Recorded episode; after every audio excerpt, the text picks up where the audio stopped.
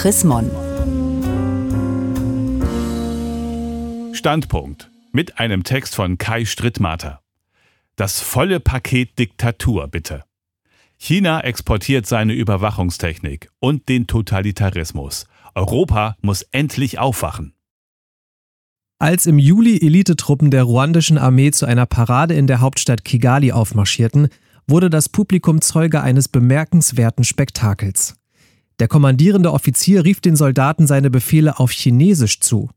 Augen rechts! Und diese antworteten ebenfalls auf Chinesisch Eins, zwei.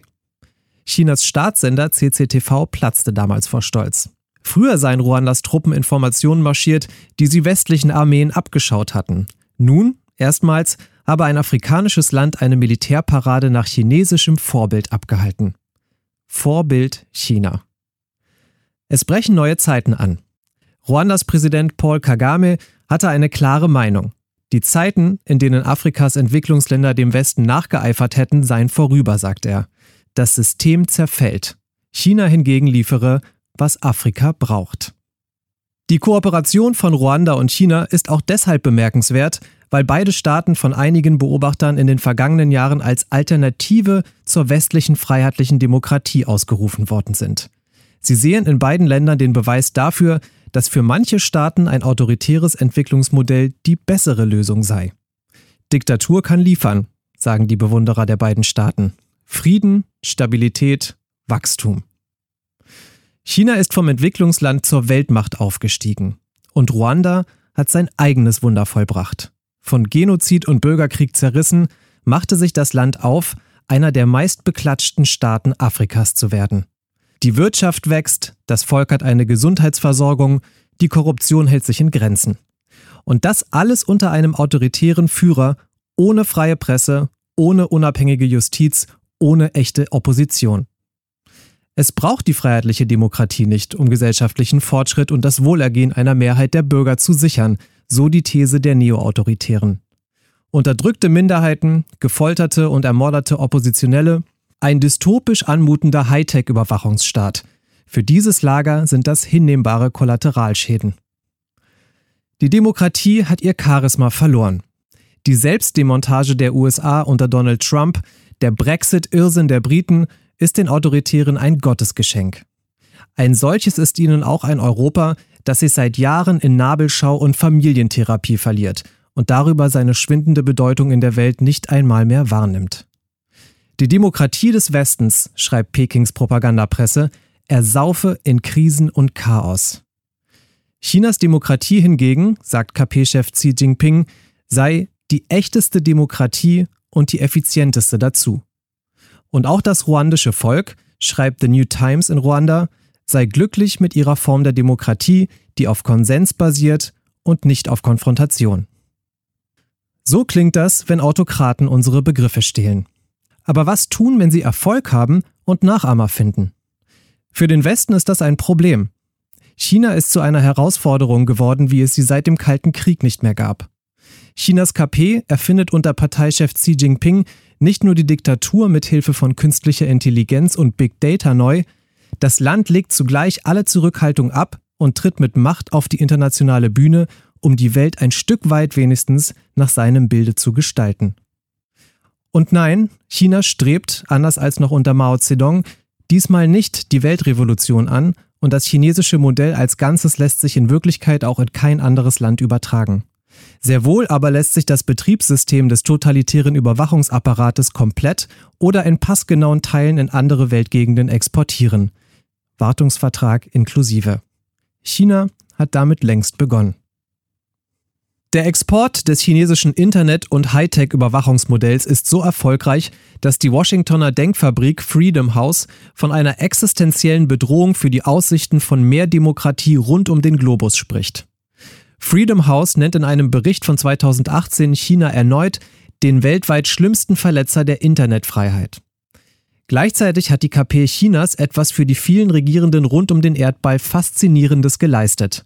Sie hat gezeigt, dass autoritäre Systeme das Internet und die anderen Technologien des Informationszeitalters keineswegs fürchten müssen, sondern dass sie ihnen großartige Instrumente zur Durchsetzung ihrer Macht sein können. Xi Jinping will China zur Cyber-Supermacht machen und hat erklärt, das chinesische Modell sei eine neue Option für andere Länder und Nationen, die ihre Entwicklung beschleunigen und gleichzeitig ihre Unabhängigkeit bewahren möchten. Der Freedom House Bericht untersuchte 65 Länder und fand heraus, dass China schon in 38 von ihnen seine Internet- und Telekommunikationsinfrastruktur verkauft und in 18 Länder Überwachungstechnologie mit KI-Technik exportiert. Ruanda gehört dazu, aber auch Kenia, Pakistan und Ecuador.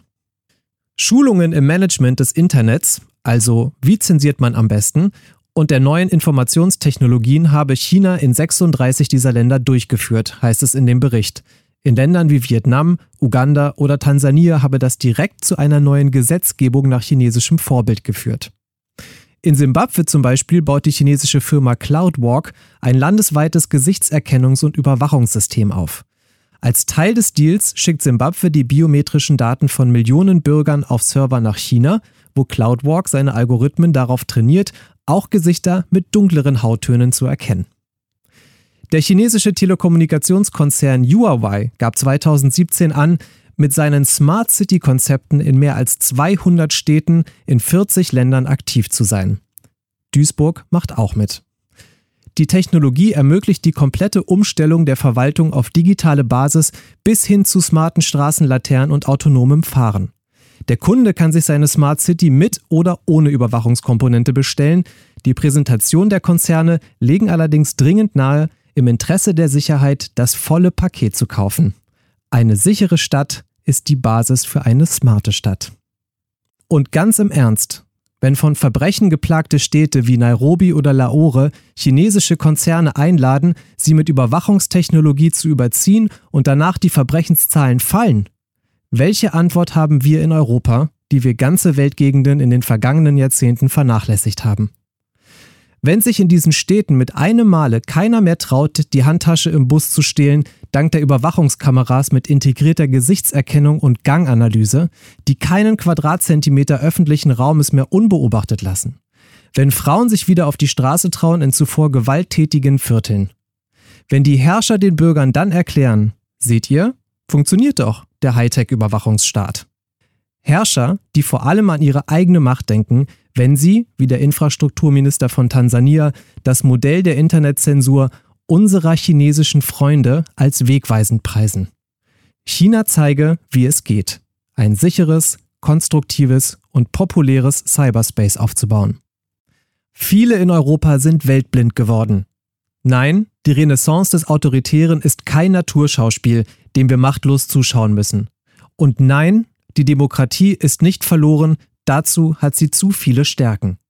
Sie ist noch immer das Beste, was wir haben.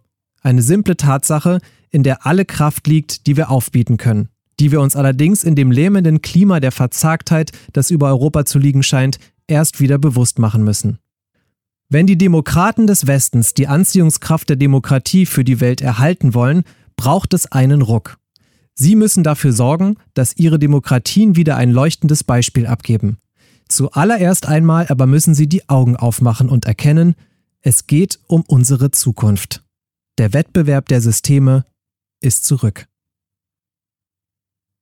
Gelesen von Matthias Papst, November 2019.